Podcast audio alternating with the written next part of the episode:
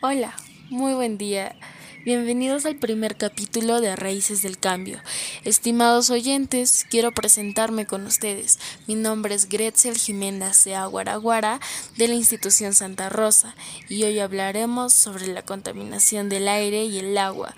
Para esto primero tenemos que tener un poco más de contexto a lo que hace referencia a la contaminación. La contaminación ambiental o polución es la introducción de sustancias u otros elementos físicos en un medio que provocan que éste sea inseguro o no apto para su uso. El medio ambiente puede ser un ecosistema, un medio físico o un ser vivo. El contaminante puede ser una sustancia química o una energía. La contaminación del aire tiene como consecuencia mayormente por el combustible, debido a que tiene mayor uso de lo que pensamos, como en las fábricas y en los transportes públicos. Está originada principalmente por causas derivadas de la actividad humana, como la emisión a la atmósfera de gases de efecto invernadero o la explotación de los recursos naturales. Asimismo, pasa con el agua, en este caso sería el lago Titicaca, considerado uno de los 10 lagos más importantes del planeta y un lago muy hermoso que está expuesto a los desechos de las comunidades y de la actividad minera. Esto acelera fenómenos como la eutrofización que altera la vida de la flora y la fauna, pone en riesgo la salud de las comunidades del lago. Hablaremos de puntos muy importantes como la causa de estas contaminaciones, cómo debemos evitarlo y también daremos soluciones que pueden estar practicando y qué tipo de químicos contaminan dichos factores. No se vayan.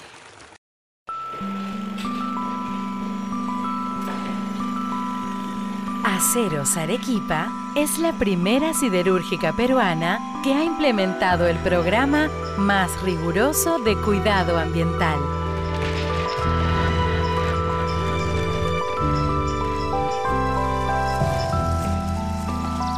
Para cuidar nuestro planeta, elige bien, elige seguridad. Aceros Arequipa. Infórmate en acerosarequipa.com. Estamos de vuelta. El día de hoy estaremos hablando de la contaminación del aire y del agua. Una de las máximas fuentes contaminantes del aire son los combustibles fósiles, tales como la energía que emanan los automóviles por su combustible, el cual emite dióxido de carbono, que después asciende hasta la capa atmosférica. Los tipos de químicos que causan contaminación del aire son las emisiones de los automóviles, los compuestos químicos de las fábricas, el polvo, el polen y las esporas de moho. Pueden estar suspendidas como partículas. El ozono, un gas, es un componente fundamental de la contaminación del aire en las ciudades. Algunos contaminantes del aire son tóxicos y también podemos saber sobre la calidad del aire, ya que si buscamos en, en redes sociales, en el internet, nos va a aparecer cuán contaminado está el aire en el Perú. Hay químicos contaminantes que se liberan, pero su impacto no es visible ni actúa al instante, como venenos mutagénicos, corrosivos, asfixiantes y radiactivos. Los principales contaminantes del agua incluyen bacterias, virus, parásitos, fertilizantes, pesticidas, fármacos, nitratos, fosfatos, plásticos, desechos fecales y hasta sustancias radiactivas.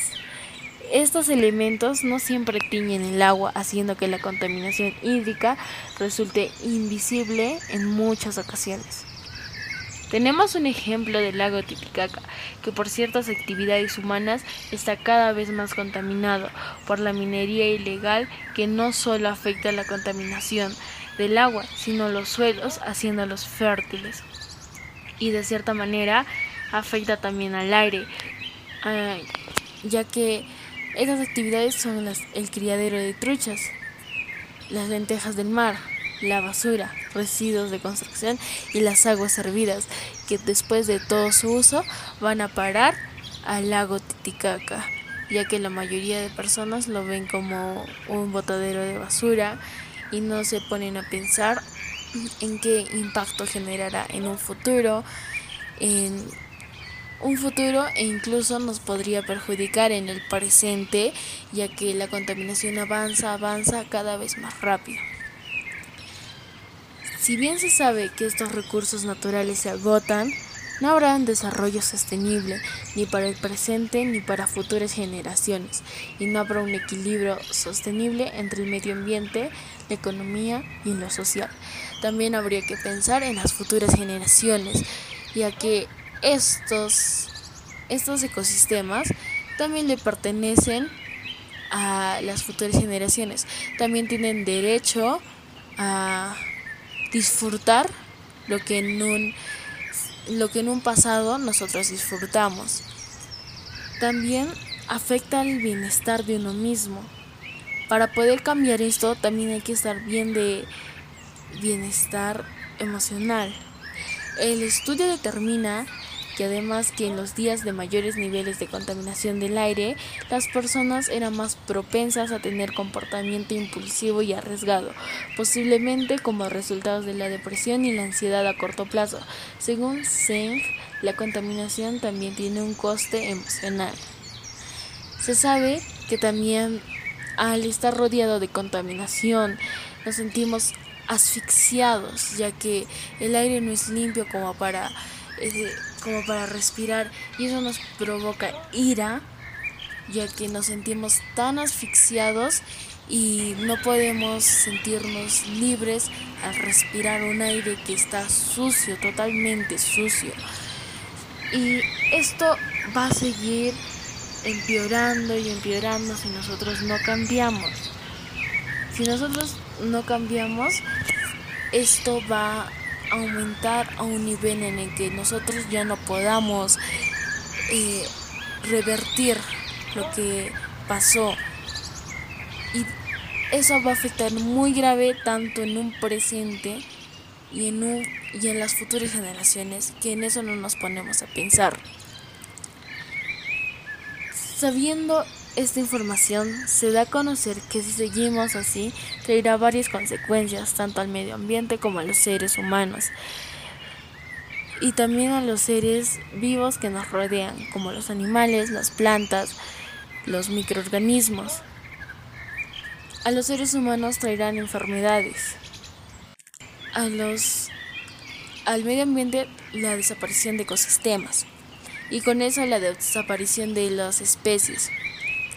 Si, digamos, en el lago Titicaca antes habían pejerrey, habían ispis, todo eso han ido contaminando y ha ido desapareciendo. Hay ciertas muestras, pero están en conservación, no se pueden tocar.